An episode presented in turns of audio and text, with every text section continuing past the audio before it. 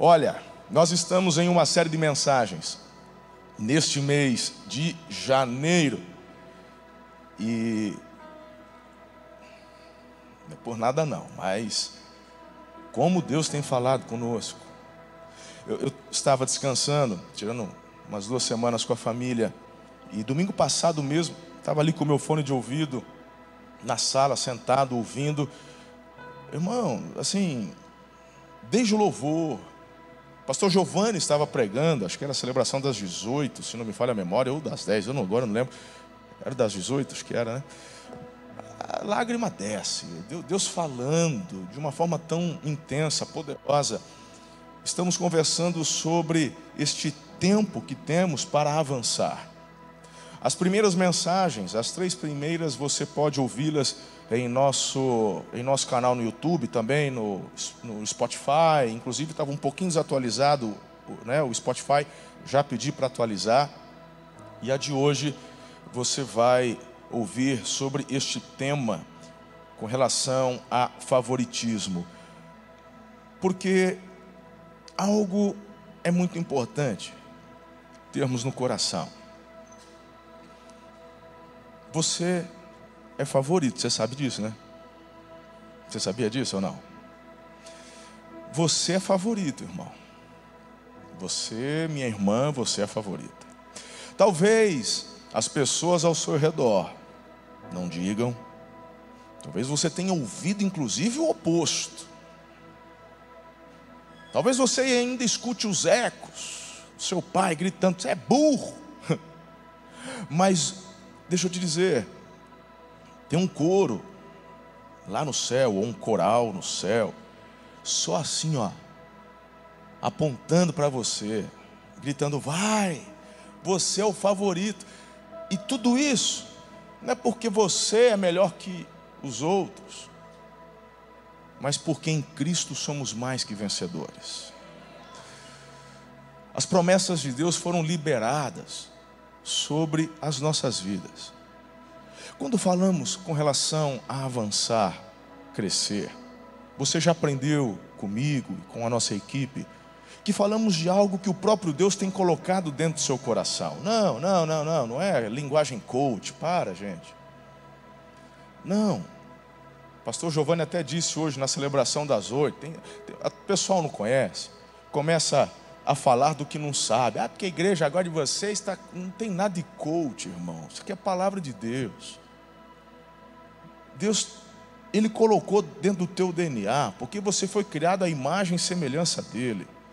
Tem um tipo de evangelho que foi corrompido no decorrer dos anos, onde fez com que as pessoas simplesmente parassem, sentassem, se acomodassem. Não tem propósito nisso. Não tem. Por exemplo, quando durante o exílio na Babilônia, o povo de Israel, por permissão de Deus, por conta de desobediência do povo, eles foram levados cativos para a Babilônia. A Bíblia fala que eles se assentavam às margens do rio da Babilônia e choravam, e eles clamavam pela destruição da Babilônia. Sabe o que, que o profeta disse? Palavra de Deus, pela boca do profeta, sabe o que, ele disse? Pare de pedir a destruição da Babilônia. Ou seja, não vai rolar. Antes, ore pela prosperidade dela. Se ela estiver bem, se ela vocês prosperarão junto. Existem momentos, tanto que eles não permaneceram lá, mas até que o tempo de Deus se cumprisse para o povo naquele lugar, ali estariam. Olha para mim, tua função, teu dever, teu objetivo, assim como o meu, não é simplesmente ficarmos sentados aguardando as coisas acontecerem, mas é como boca de Deus, mãos e pés do Senhor nesta terra, cumprirmos nosso propósito, chamado e avançarmos. Isso se aplica a todas as áreas da sua vida. Quando eu digo acerca de avanço, não é que eu estou pregando, ah, esse pastor só prega prosperidade, eu estou falando de vida abundante. Vida abundante é ser pleno. Em João 10, 10, quando fala da vida abundante, existe, tem uma versão que fala, eh, não sei se a revista é atualizada, fala a vida que satisfaz, Denilson. É uma vida que satisfaz. Como é que alguém pode ter dinheiro, mas não é feliz no casamento? Como é que alguém, querido, ele, assim, ele fala: Não, eu, eu, eu amo a Jesus, eu, eu sou feliz na igreja, mas ele vive endividado, vive com problema financeiro, a mulher briga com ele por conta disso, os Fala, pastor, só está dizendo que então para ser feliz tem que ter dinheiro? Não, eu estou dizendo que você tem que ser próspero. E prosperidade é você viver bem com aquilo que você tem, olhando para frente, para o futuro, querendo sempre avançar e crescer. Isso é prosperidade. Não é o quanto você tem. Se você tem um salário mínimo, aprenda a viver bem com um salário mínimo, mas o Senhor te dará condições de avançar para que você cresça, faça um curso, desenvolva algo, melhore dentro da empresa onde você trabalha, consiga ali uma premiação, galgar lugares mais altos, melhorando, crescendo, está dentro da gente isso. Por que, que você então é favorito, mas não está conquistando? Esse é o tema da noite. Favoritismo não é conquista. E aqui hoje eu quero compartilhar algumas chaves com vocês. Para ser mais sincero exato, melhor dizendo, para ser mais exato, três chaves. Como avançar? Como de fato conquistar? Porque favorito, você e eu já somos. Diga amém. Vamos orar? Espírito Santo, traga clareza, elucidação, elucidação, traga a nós tudo o que precisamos para entendermos o que o Senhor quer falar. Livra-me de mim mesmo. Coloque nos meus lábios aquilo que o Senhor quer trazer às nossas vidas. Senhor, eu oro pela manifestação do poder do Teu Espírito, com palavras de sabedoria, de discernimento, palavras proféticas. Traga, Senhor, palavra de conhecimento. O Senhor fez isso de manhã, faz de novo, faça algo novo. Faça também na celebração das 20 horas. Teu povo veio por tua causa. Alguns se molharam, algumas irmãs estão com o sapato sujo de barro, mas elas estão aqui porque amam o Senhor e aguardam do Senhor receber uma palavra, um direcionamento. E que esta palavra venha de encontro, não apenas com aquilo que queremos ouvir, mas de encontro com a nossa necessidade como filhos do Senhor, que precisamos de orientação para avançar. É a oração que eu faço com toda a minha fé no nome forte de Jesus. Senhor, eu oro ainda que nesta noite, nesta celebração, o Senhor se manifeste com unção de cura neste lugar. Que o Senhor me traga revelação e apontamentos curas sobrenaturais, curas instantâneas. Eu já te agradeço porque o Senhor assim fará. Em nome de Jesus, oro com fé. Amém. Aplauda o Senhor.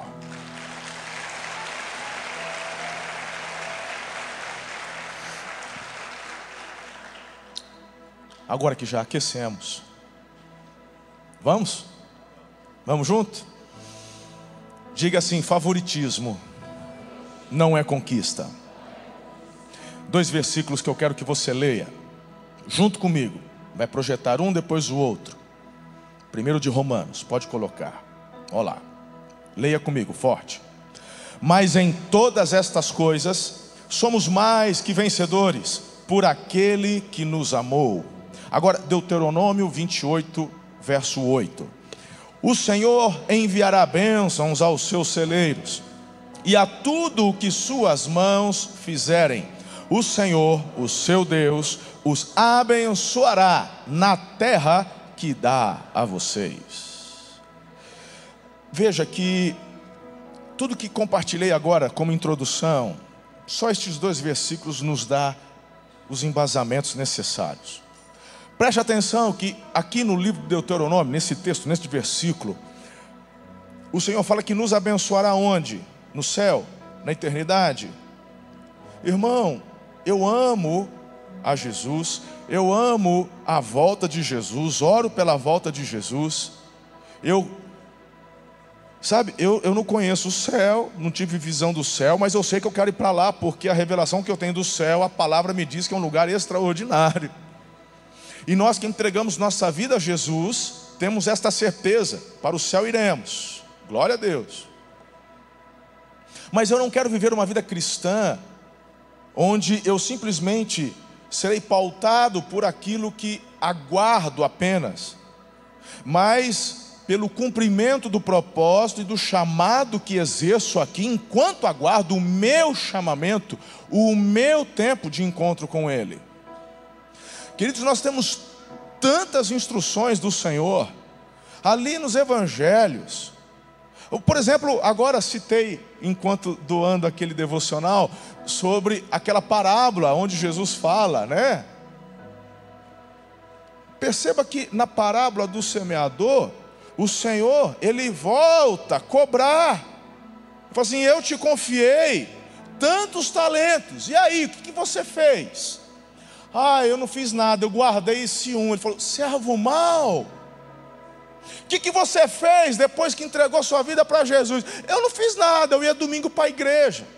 Mas você não, você não viveu a novidade de vida, você não aplicou os princípios da minha palavra no teu casamento, você não procurou crescer naquilo que você faz, você não se tornou o melhor aluno, ou pelo menos tentou ser, você não procurou, sabe, ser o melhor funcionário, e, e não, eu só enterrei. Você tinha acesso a tudo que te entreguei. Você tinha acesso ao poder do meu espírito, você foi presenteado com dons espirituais. Eu poderia ter dado outros dons, era só você pedir. Você não fez nada? Não, não fiz, porque eu sabia que eu ia para o céu.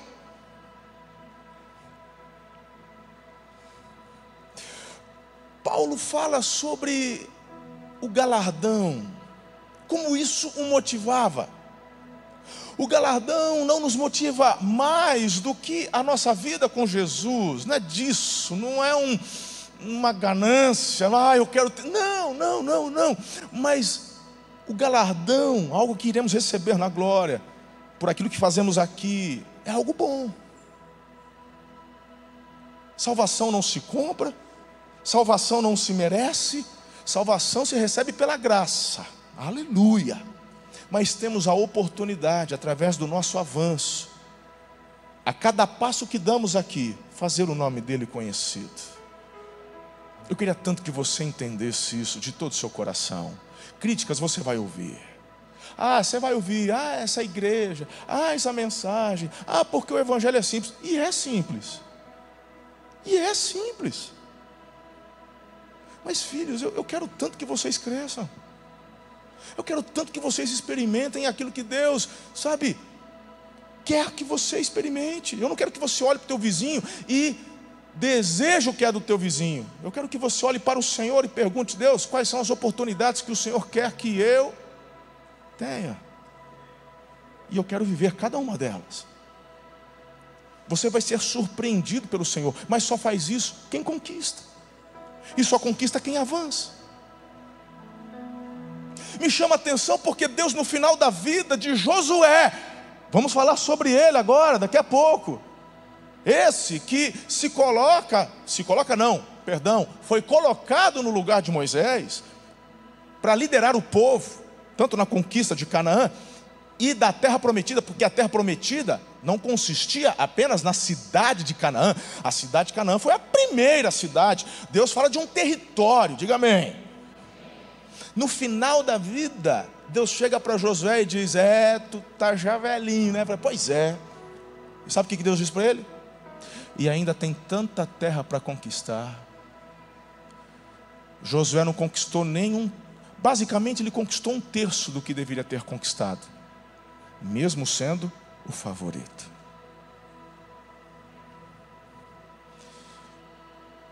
É, entendeu onde eu quero chegar? Deus não castiga Josué por isso. Deus não fala mal de Josué por causa disso. Deus não deixa de amar Josué. Deus não, não. Mas Deus não, não perde oportunidade. Falou assim, era para ter avançado muito mais. Algumas vezes eu já chorei na presença de Deus. Por Ele me mostrar que eu já poderia ter feito mais do que fiz até agora. E o sentimento que eu tenho não é de culpa. Não. Mas o sentimento que eu tenho é de.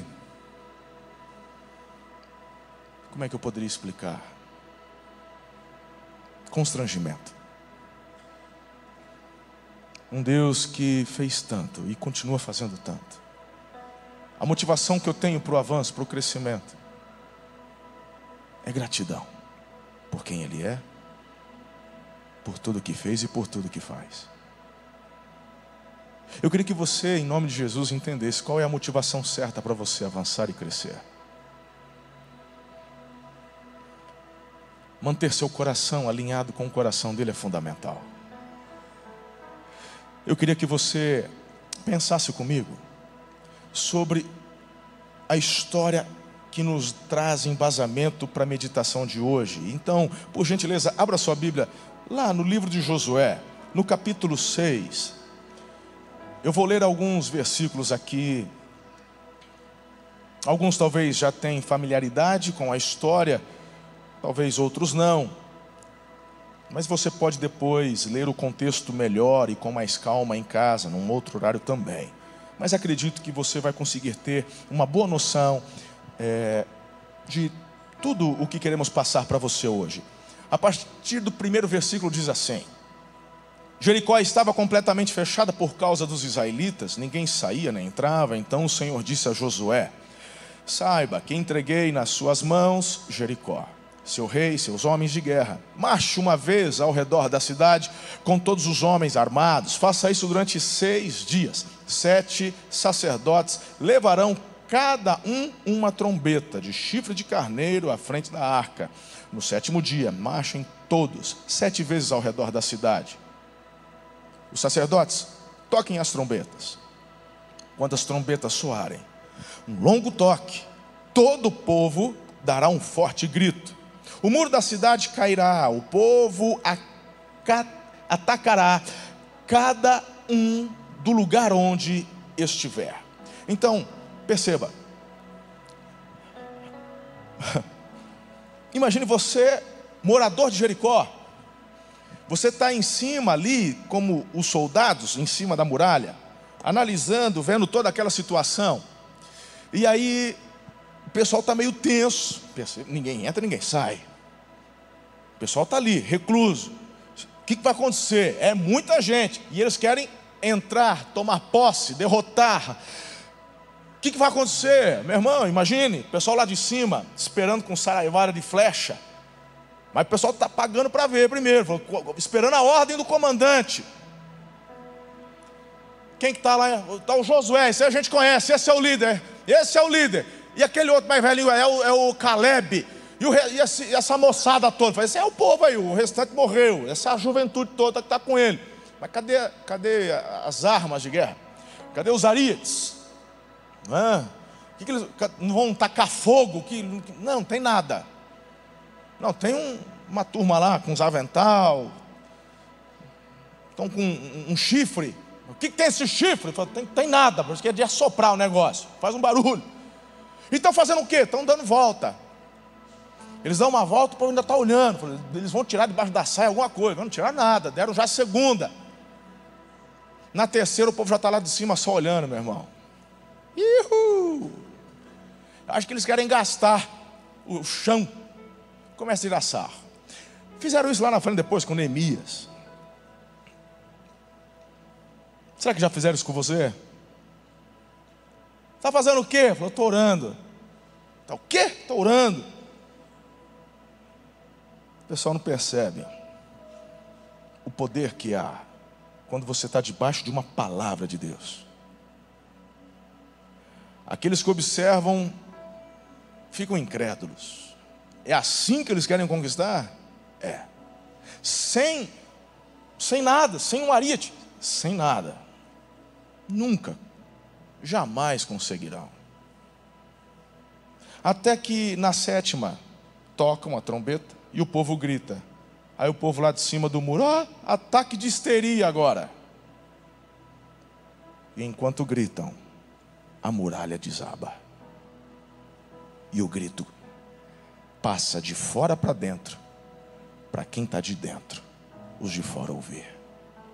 Só que o grito de fora era um grito de vitória, o grito de dentro é um grito de terror e pavor. O que, que vocês estão fazendo? Obedecendo simplesmente ouvindo um comando. Nem sempre, eu disse de manhã, nem sempre um comando que recebemos da parte de Deus faz sentido na hora, mas sempre dá certo quando você obedece. Às vezes Deus vai falar para você não.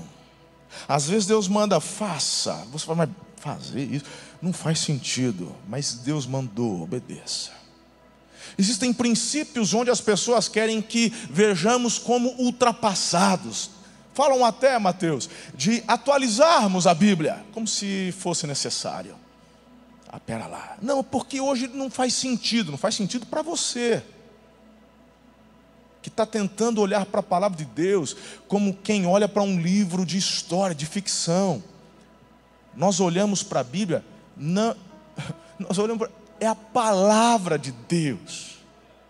Ela é viva ela é, é, é, ela é única, ela é poderosa, ela é magnífica. E o que está ali de instrução para mim, não é para você escolher o melhor, é só para obedecer. Não faz muito sentido, mas sempre dá certo. Bem, impressionante, não? Primeira vitória, o muro cai, eles entram, só que o dia mais perigoso não é o dia que antecede a luta ou a guerra, mas é um dia depois da vitória. Já dizia Napoleão. O que eu aprendo mais é quando sigo o texto e algumas coisas nos vêm aqui saltar aos olhos. Deus dá uma instrução muito clara com relação aos despojos. Veja, a partir do verso 17: A cidade com tudo que nela existe será consagrada ao Senhor para destruição. Somente a prostituta Rabi e todos os que estão com ela em sua casa serão poupados, pois ela escondeu os espiões que enviamos. Mas fiquem longe das coisas consagradas. Não se apossem de nenhuma delas, para que não sejam destruídos. Para que não sejam Deus está falando aqui ou não? Né? Tá, né? O alerta está dado? Isso aqui é antes. O alerta está dado, sim ou não? Está dado. Do contrário, trarão destruição e desgraça ao acampamento de Israel. Porque algumas pessoas, e você que já conhece, talvez tenha se perguntado: eu achei que Deus pesou a mão demais. O pecado foi de Acã, o que tinha a ver os 35 que morreram depois em Ai, você vai ver daqui a pouco, com o pecado de Acã. O que tinha a ver toda uma nação que está diante de uma conquista territorial e estava avançando ali em Ai, perder por conta de um cara, de uma família, que tem a, tem a ver que Deus fala, primeiro ele avisou. Ele avisou que a destruição viria sobre a nação. Essa palavra é dada ao povo. Vamos falar um pouquinho mais daqui a pouco. Presta atenção. Toda prata, todo ouro e todos os utensílios de bronze e de ferro serão sagrados. Perdão, de ferro são sagrados, pertencem ao Senhor e deverão ser levados para o seu tesouro. Quando soarem as trombetas, o povo gritou ao som das trombetas, forte grito, o muro caiu, cada um atacou de onde estava e tomaram a cidade. Ok, percebeu aqui? Qual foi a instrução? Vão tomar posse da terra. E o que está na terra? E o que está na terra? Não mexa. É primícia. são as primeiras partes. Pertence ao Senhor. Não toquem. O que é consagrado, não toquem, para não se contaminarem. E o que for prata, ouro, os despojos, era uma prática comum de guerra, irmão.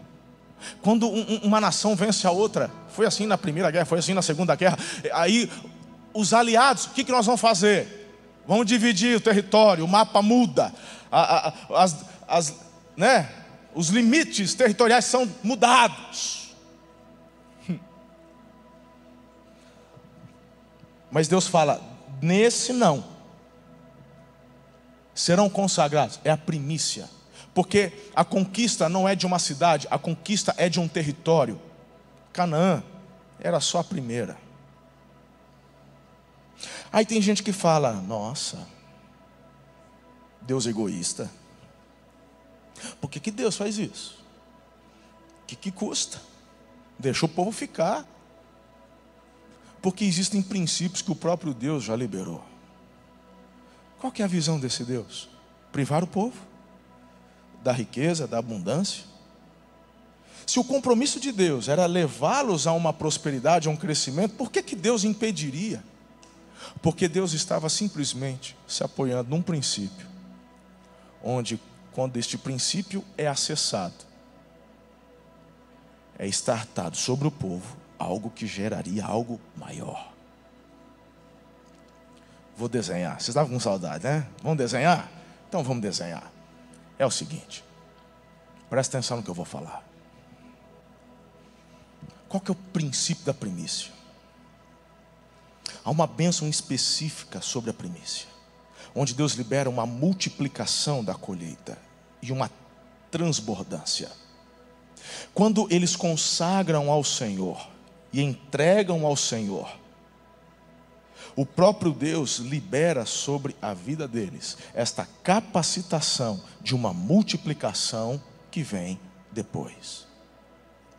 É como, por exemplo, hoje eu falei, me veio de falar, por exemplo, de uma criança. Uma criança que gosta de sorvete. É? Gosta de sorvete? Muito. É, gosta. Tem cara que gosta de sorvete. Olha lá, ele nem olhou para mim já deu risada. Ele sai, ele gosta de sorvete. Gosta de sorvete, né, meu? Gosta. Aí, imagine só. Ele está com a mãe no mercado, a mãe compra o sorvete. É o predileto. Vai para casa. A mãe está fazendo o almoço. E a mãe já falou para o marido: falou, Benzinho, hoje temos sorvete de sobremesa. Maravilha, ele escuta, ele está vibrando. Ele vai, ele vai acessar o sorvete, ele está todo feliz. Só que antes do almoço, ela, ele vê a mesa posta, ele vê até os potinhos da sobremesa, e ele fala: Mãe, me dá o sorvete. E a mãe fala o que para ele? Não. Não. Ele já é um pouquinho maior, mas você pega uma criança mais novinha, ela vai falar o quê? Como não? Você não me ama? Você falou para o papai que vai ter, você só ama o papai, não, você entendeu? Como assim? Eu só quero sorvete, você comprou sorvete, você sabe que eu gosto de sorvete, por que, que você mostrou para mim? Não tivesse mostrado que o, que o coração não vê, o olho não sente, como é que é? O que o olho não vê, o coração não sente. Gente, você faz a mesma coisa com Deus. Eu só te pedi isso, eu só te pedi o carro, eu só te pedi a casa, eu só te pedi isso, o, concurso, eu só te pedi um aumento, eu só te pedi uma cura, eu só te pedi, eu só te pedi. O, o vizinho recebeu, todo mundo recebe, mas eu não. Você faz isso. Acontece que Se a mãe libera o sorvete para o menino antes do almoço, ele, ele toma esse sorvete. Ele vai ficar felizão. Mas vai ficar feliz. Ele vai ficar muito contente. Só que durante uma hora ele vai ter esse pico de glicemia no sangue, vai ter pico de insulina, ele vai estar feliz, mas depois de uma hora, down. Vai ficar murchinho, cabisbaixo. Porque esse é o efeito quando vem o açúcar puro, glicemia sobe, serotonina é liberada. É o hormônio da alegria, você fica eufórico.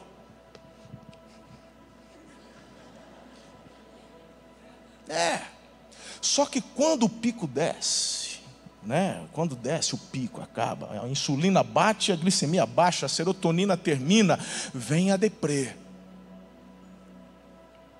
Só que ele não comeu, porque primeiro tomou sorvete.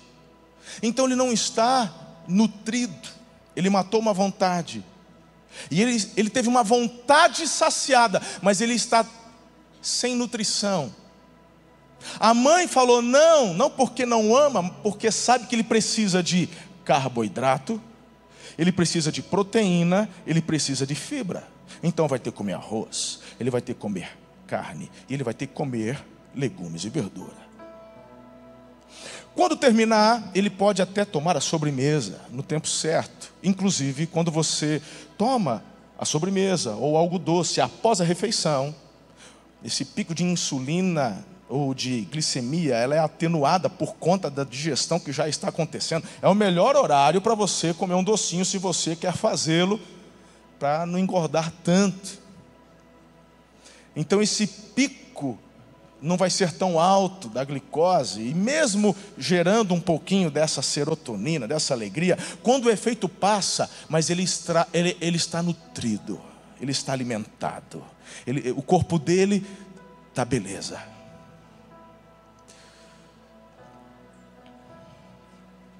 Deus, quando diz para você, não toca,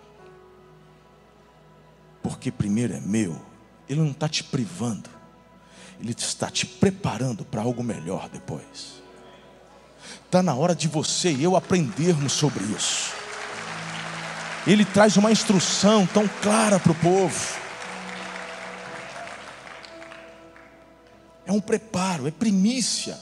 Você está acessando algo de maior que vai ser liberado. Acesse o princípio. Agora, hum, vamos entrar na parte triste da história.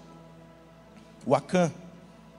O Acã, ele faz parte da equipe que é favorita, mas, infelizmente, ele põe tudo a perder. O favoritismo da nação não prevalece. Mesmo sendo a nação favorita.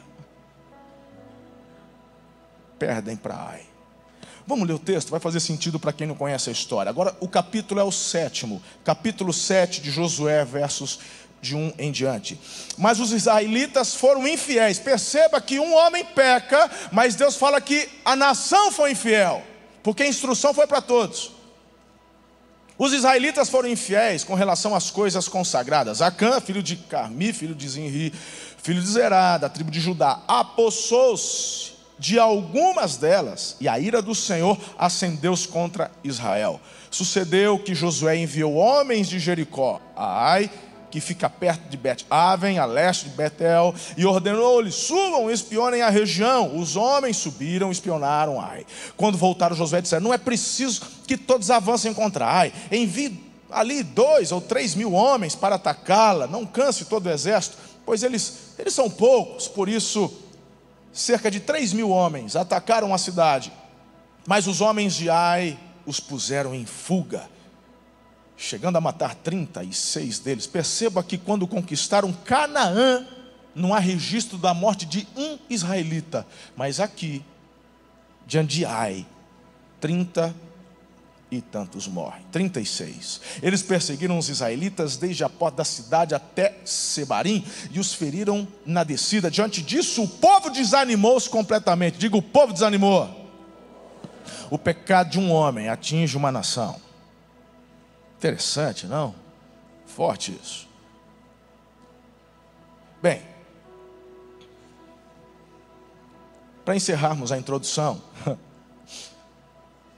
Perceba que uma consequência muito ruim vem sobre Acã. Então, a continuação, verso 19 em diante, olha só, do capítulo 7.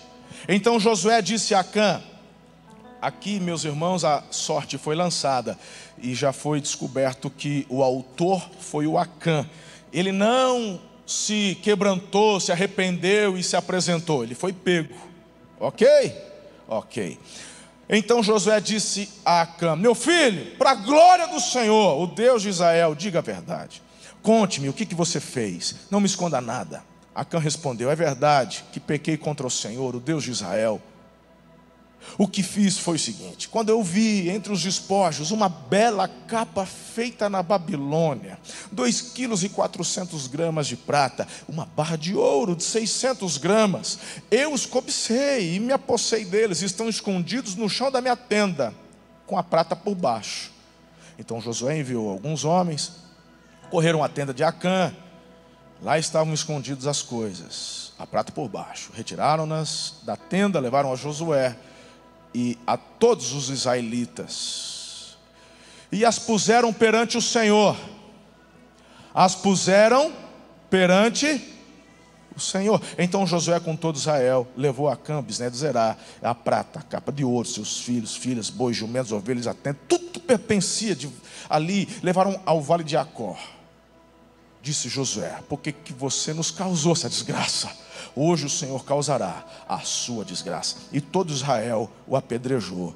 E depois apedrejou também os seus e queimou tudo e todos eles no fogo. Sobre a cã ergueram um grande monte de pedras que existe até hoje. Então o Senhor se afastou do fogo da sua ira. Por isso foi dado àquele lugar o nome Vale de Acor.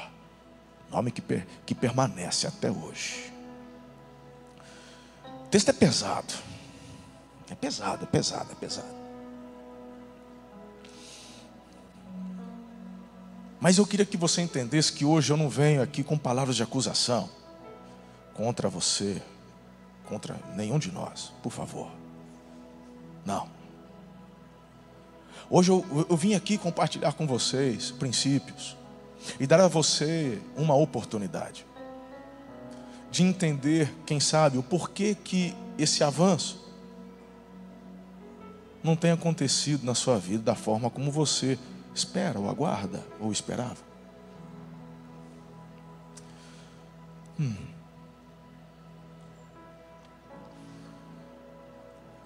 Eu mesmo me peguei muitas vezes, quando adolescente, lendo esse texto, e ficava perguntando, pastor Eliezer, o que, que tem a ver o filho do Acã?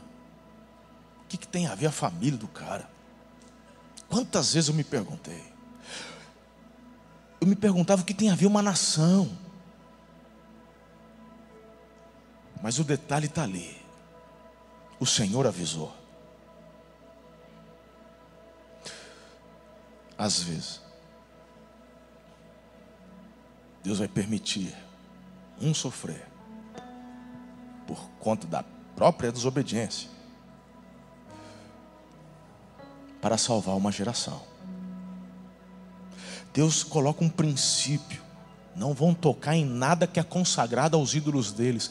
E não vão tocar em nada que é consagrado a mim. Que é a primícia que eu já expliquei.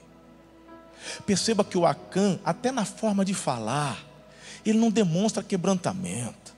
Foi pego. Não, foi assim, Josué. A hora que eu vi aquela capa, aquela capa feita na Babilônia. Gente, quando eu falei, ninguém vai sentir falta, um pouquinho de prata, esse pouquinho de ouro, está aqui, está um jeito, ninguém vai perceber. São princípios. Estamos falando do Jeová Raá. Estamos falando de um Deus que tudo vê. Estamos falando de um Deus que é Pai e não é um pai ausente, é um pai presente. É um pai que nos acompanha de perto. Hum. Bem, diante disso, eu queria que você prestasse atenção nas três chaves que vou compartilhar agora. Está preparado? Afinal de contas, o meu convite para você é avançar é conquistar.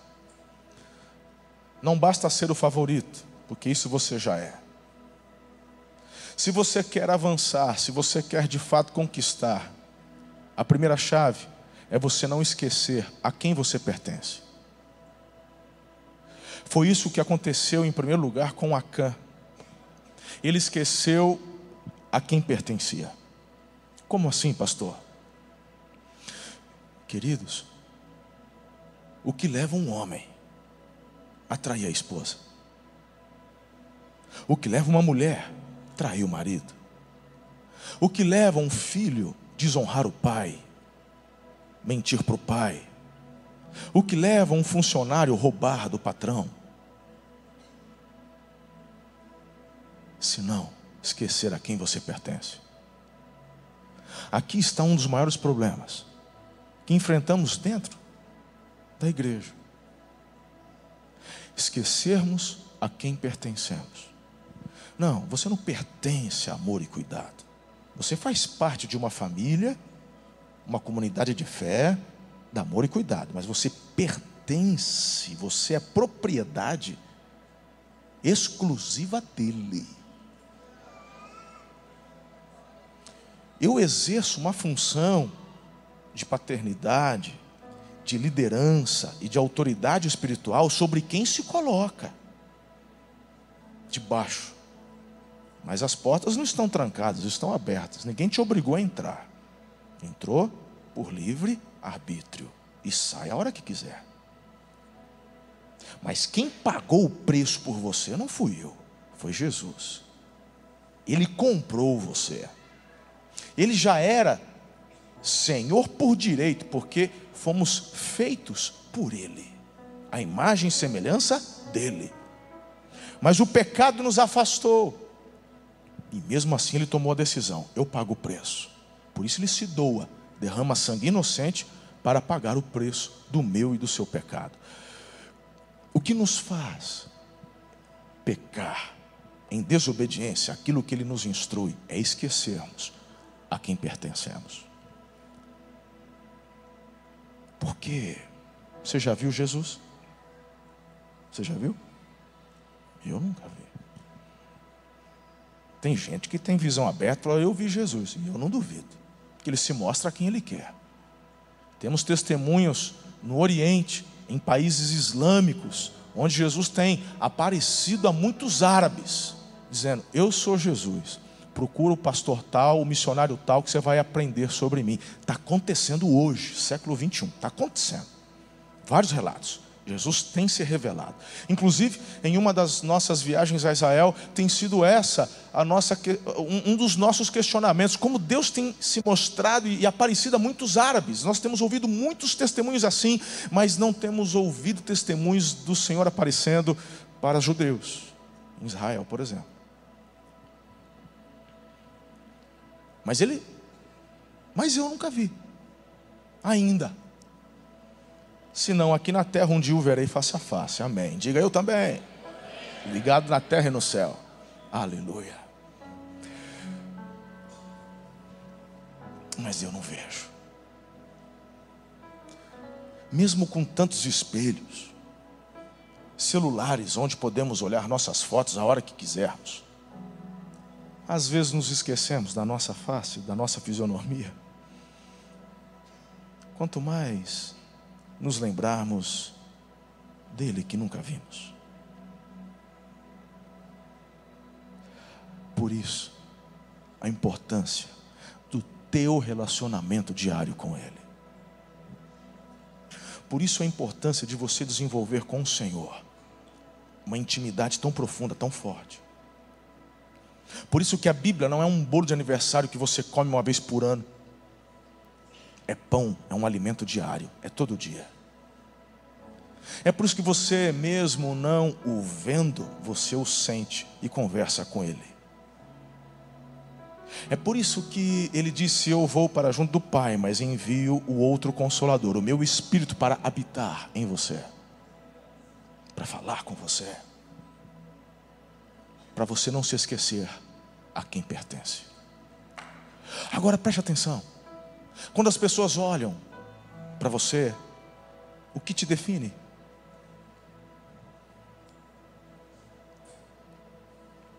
O que te define?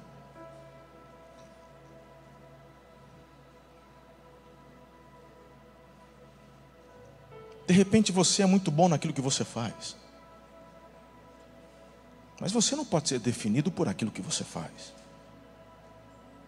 Quando eu olho para a palavra de Deus, há um princípio que a gente não vê isso na prática hoje, mas no Velho Testamento ninguém se apresentava. Muito prazer, meu nome é Marcelo.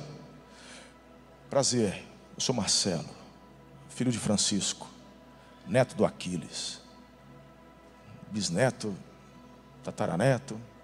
É assim. Porque eu pertenço a alguém. Eu faço parte de algo. Isso é tão importante que a genealogia de Jesus, tanto por parte da Maria, quanto por parte do José, ela é preservada. Nós conhecemos todos, até Adão. Mas, Jesus, ele deixa claro uma coisa. Jesus, pimenta, olha isso. Jesus chega e fala assim: quem vê a mim, vê a Maria. É isso? Quem vê a mim, vê o porque eu pertenço ao Pai, não pertenço a Maria. Quando as pessoas olham para você, o que, que elas enxergam? O seu trabalho?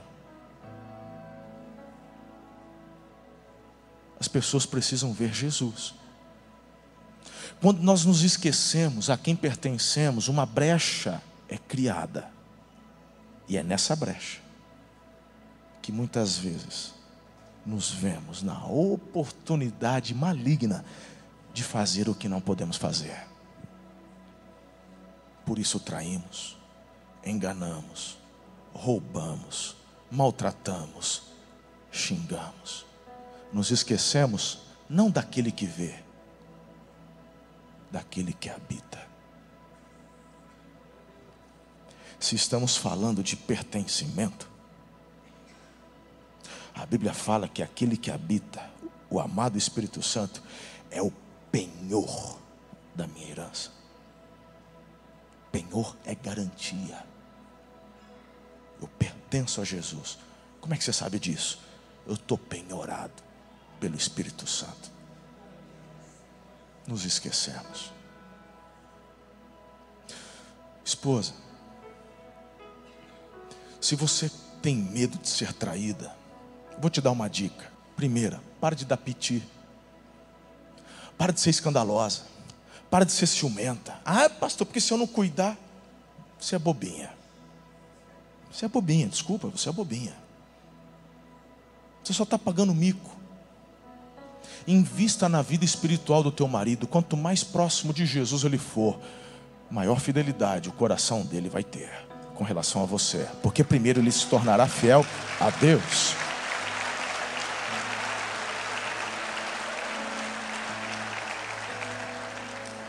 Eu já vi, eu já vi casos aqui na igreja, filhos, de verdade, onde o marido não era convertido, a esposa chorava, vinha no altar, clamava, Deus deu palavra, o marido se converteu, se tornou uma bênção e, e mergulhou, fez o face a face, ele vinha participar das vigílias. A mulher começou a ficar brava. Ah, porque agora só quer saber de igreja, agora só face a face, e começou a atormentar. O marido foi deixando, voltou para a bebida, voltou para a cachaça. Ah, então ele não se converteu. Irmão, eu preciso trazer à memória aquilo que me dá esperança. Quando você se afasta da fonte, da água, a sequidão aparece, poxa.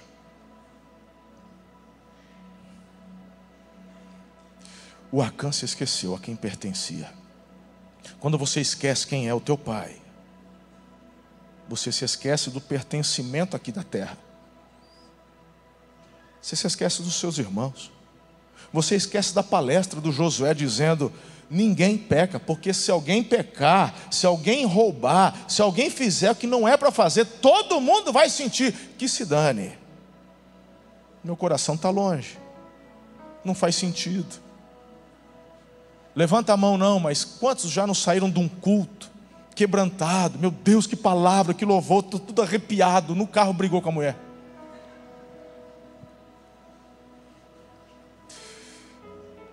Essa palavra não é um peso, não é uma acusação. Essa palavra é uma oportunidade, porque graças a Deus você não está no Velho Testamento, graças a Deus Você e eu temos livre acesso ao trono. Jesus veio, pagou o preço, o véu se rompeu.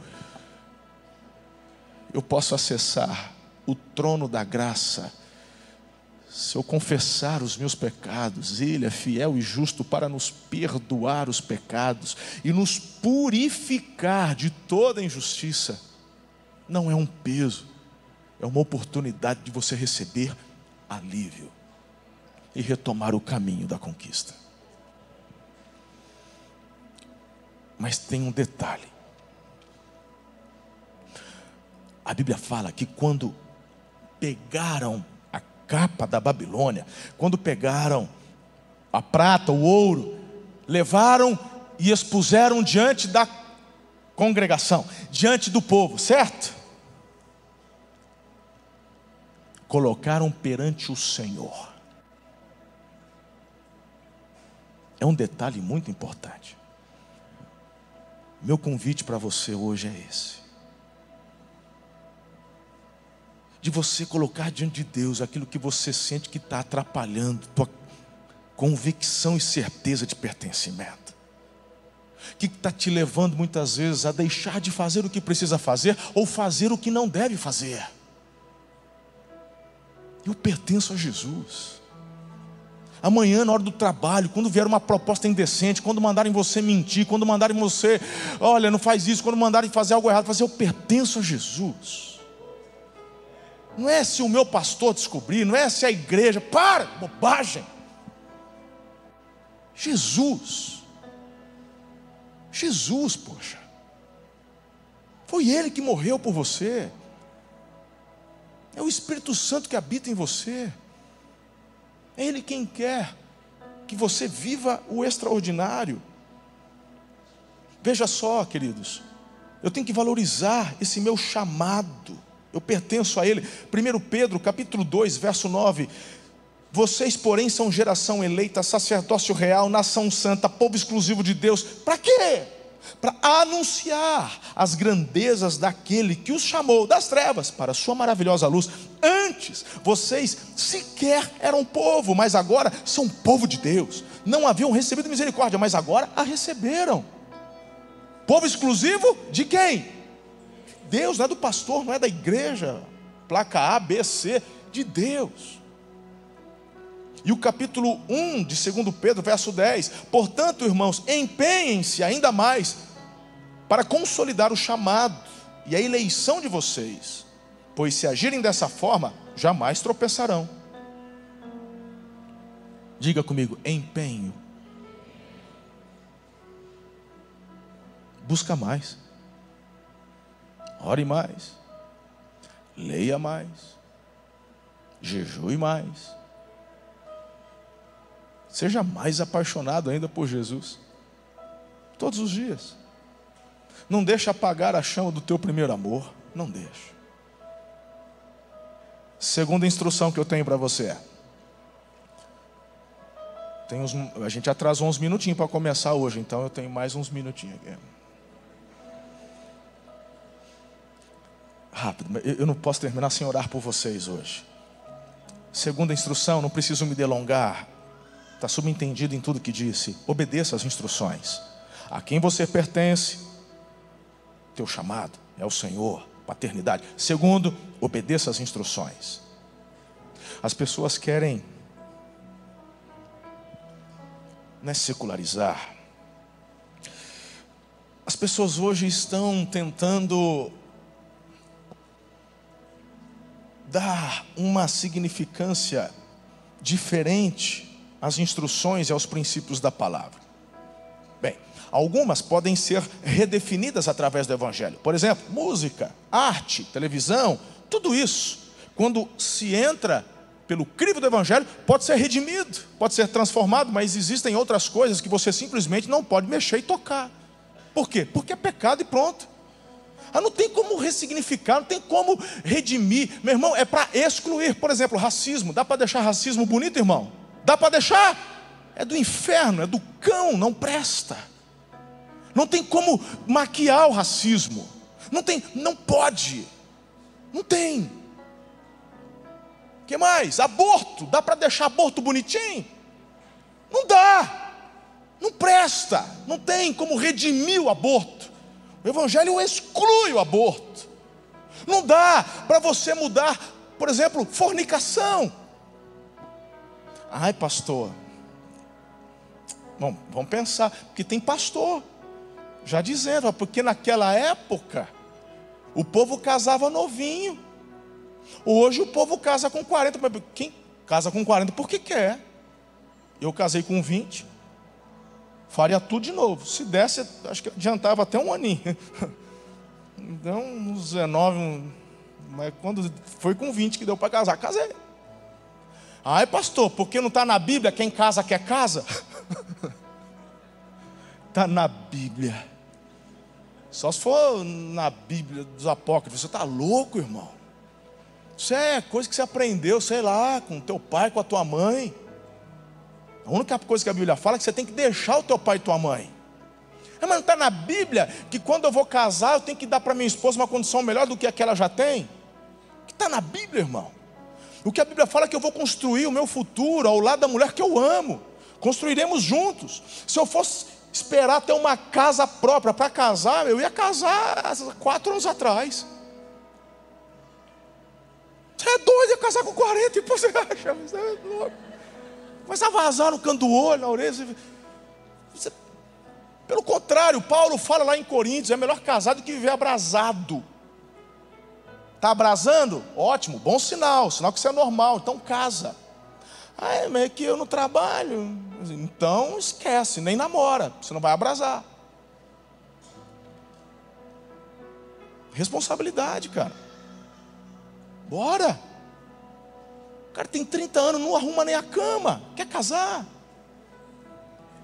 A menina acorda meio-dia, quer ser ali administradora do lar.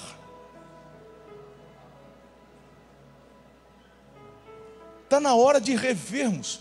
Não tem como, sabe, ressignificar algo que Deus falou que não é para fazer.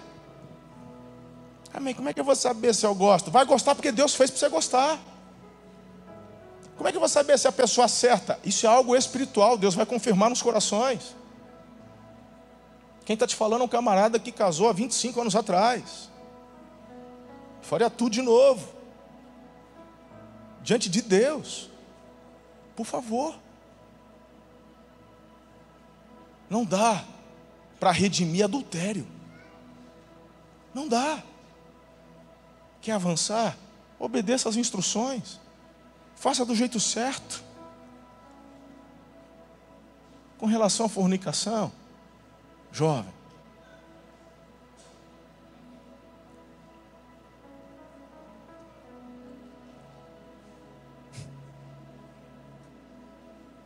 problema é que aquilo que você vê ativa não só a sua mente, mas o seu corpo.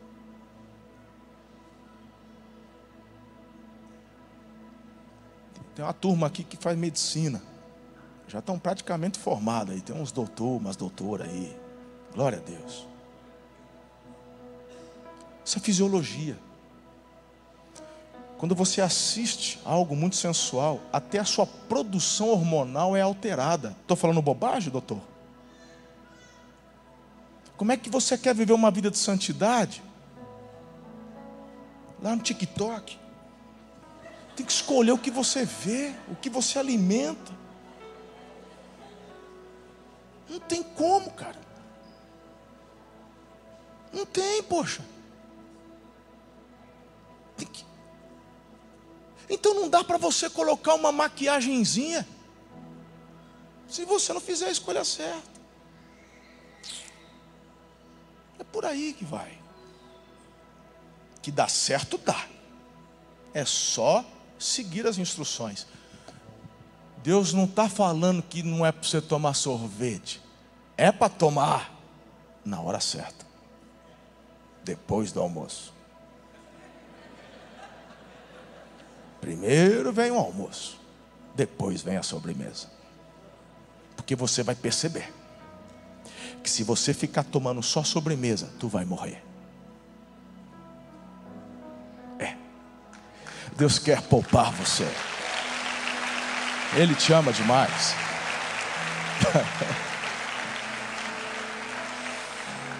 e por fim, para concluirmos essa noite, eu quero orar. Obrigado pelo carinho. Estava com saudade. Ó, vocês foram os únicos que fizeram. O pessoal da mulher não fez. Não sei se era o almoço, que estavam com fome. Não sei se vocês aqui estão com medo de pegar chuva, que ainda estou ouvindo barulho. Falar, ah, vamos ficar mais um pouco para ver se para chuva. Estou brincando.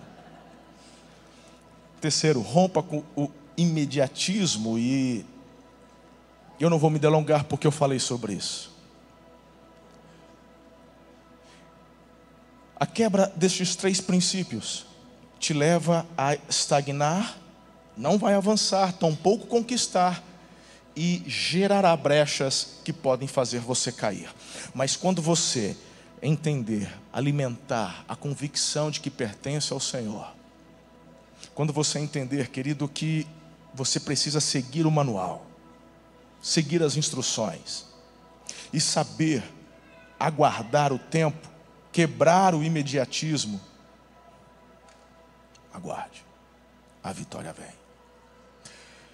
Capítulo 8, versos 1 e 2 de Josué. Disse o Senhor a Josué: Não tenha medo.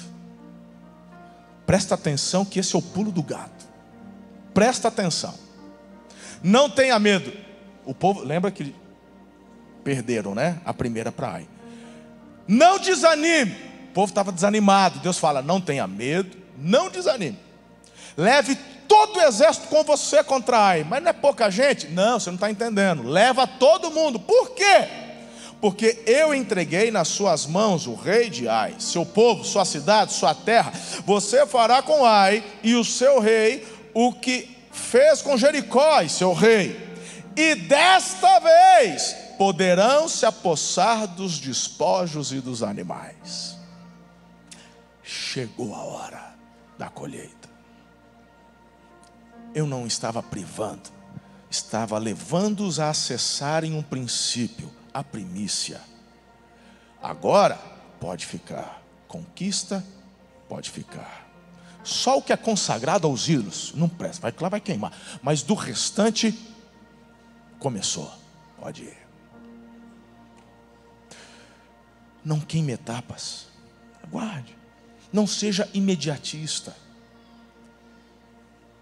Estamos num momento, numa geração, onde as pessoas, nesta busca do contentamento, acessam a serotonina a qualquer custo. Não é bom. Não é bom. Gere um contentamento sólido, saudável o Senhor é a tua porção. Família. É, esse lance de prazer a qualquer custo não vai dar certo. Certa vez eu diante de um homem, jovem, recém-casado, caiu em adultério, foi pego. Eu olhei nos olhos dele, e eu falei assim: valeu a pena? pode ter sido a mulher mais cobiçada do mundo, pode ter sido adultério com a mulher mais bonita do mundo, é eleita mais, não pode ser. Eu, eu olhei no olho e falei assim: valeu a pena. Quanto tempo durou? Quanto tempo de prazer? Valeu a pena. Olhar no olho de um filho chorando, ver uma esposa destruída que não quer mais nada contigo, eu olhar para todo mundo, valeu a pena. Nunca, em todos estes anos de ministério pastoral, ao confrontar e fazer a pergunta, ouvi de alguém, valeu. Todos eles em lágrimas. Se eu pudesse, eu voltaria atrás. Jamais teria feito. Então, por que não ouve agora, carambola? Por que não obedece agora? É isso que Deus está falando com você e comigo. Não é só com você, não, é comigo também. Não vale a pena prazer a qualquer custo. Não vale. Vai dar ruim. Vai dar errado. Não vale. Escolha o caminho sólido. É, porque minha mulher está feia. Não está feia, não. Foi você que não cuidou dela. A culpa é tua. Invista nela. Invista, incentive, elogie, regue. Não existe flor feia no jardim. Todas foram feitas pelo Senhor. Todas elas têm a sua beleza, seu valor. Se está com folha seca, se tá, é porque você não está cuidando, invista. Idem para o teu marido, porque o marido agora está careca, porque agora, agora ele está não sei o quê, agora ele está não sei o quê. Falei assim, a culpa é tua, mulher. Invista no teu marido. Faltou elogio, faltou regar, faltou amar. Vocês se acostumaram, se tornaram colegas. Não dá nem para dizer que são amigos, porque amigo conversa de forma franca. Amigo fala, olha, não está legal. Se tornaram colegas. Tem casais, por exemplo, que dormem em quartos separados. É porque ele ronca, vai tratar o ronco, mas vai dormir na cama comigo. Eu me lembro do dia que eu acordei de madrugada, isso foi em 2012, 13. Acordei de madrugada, falei, cadê a Ana? Não estava. A gente morava num sobrado, lá na, na Vila Guanabara, aqui em Aracatuba. Falei, cadê? Cadê? Falei, acho que foi no banheiro. A luz está apagada. Deu 10 minutos, nada. Falei, dor de barriga, mas não ouvi nada. Fui no banheiro, não tem ninguém. Desci as escadas. Está na sala, estava. Está orando? A gente nem estava nesse avivamento todo ainda na época. Tava... A gente era mais tradicional ainda. Assim, você está você tá aí, dormindo aí? Ela olhou, tô... ai, é que você estava roncando. Meu irmão, que você não me acordou? Eu falei, não, eu não queria te, te incomodar. E eu fiquei mal. Fiquei mal comigo, cara. Falei, minha mulher, saí do meu quarto porque eu estou roncando. Não pode ser. Falei, vamos atrás desse negócio, velho. Como que a gente resolve isso? Falei, amor, vamos resolver. Quero mulher minha dormir na sala, não. Daqui a pouco vai por causa das meninas. Teu lugar é aqui. Aí a gente começou com aqueles plastiquinhos que põe no nariz, falou, melhorou? Falou, melhorou um pouco. Aí descobri que tinha que emagrecer mesmo, teve jeito. Emagreci e parei de roncar. Ah, pastor, mas eu já sou magro e ronco. Vai no médico. Põe aquele narizinho de elefante, aquele papo, então vai, vai, vai, vai parar de roncar, mas vai dormir junto. Aí vai ficar com uma tromba aqui no meio de nós dois, mas nós vamos dormir junto. Não te largo por nada. Conversa.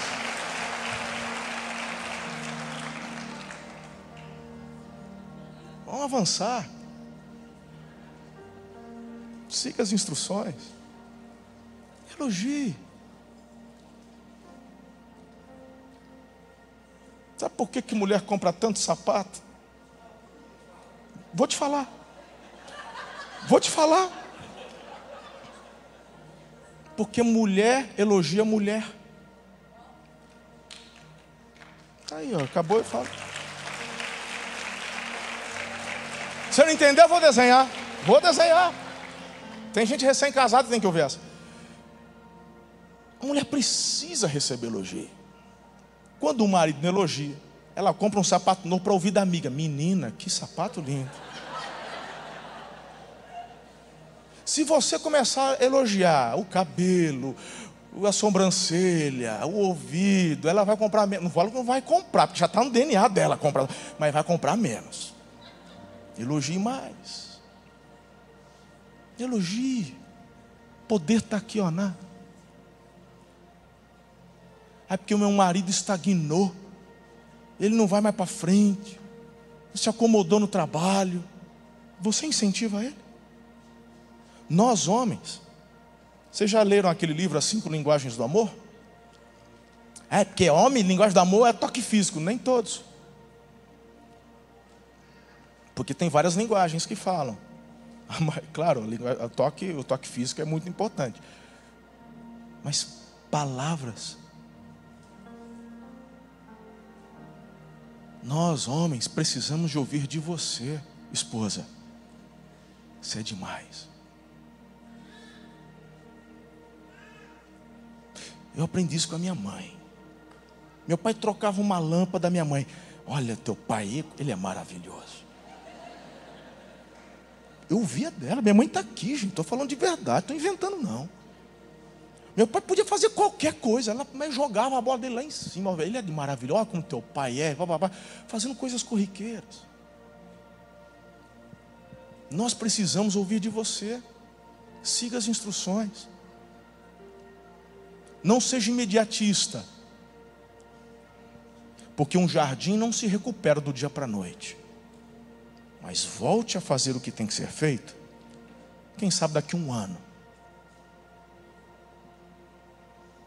Essa borboleta que você casou parece que virou lagarto, la, la, lagarto, vai virar borboleta de novo. Vai virar. Mas leva um tempo. O que, que eu faço, pastor? Apresente diante do Senhor, hoje, o que você deveria estar fazendo que não está fazendo. Ou apresente diante dele o que você fez que não deveria ter feito. Apresenta para ele. Deixa ele restaurar. Não tem apedrejamento. Tem amor. Restauração.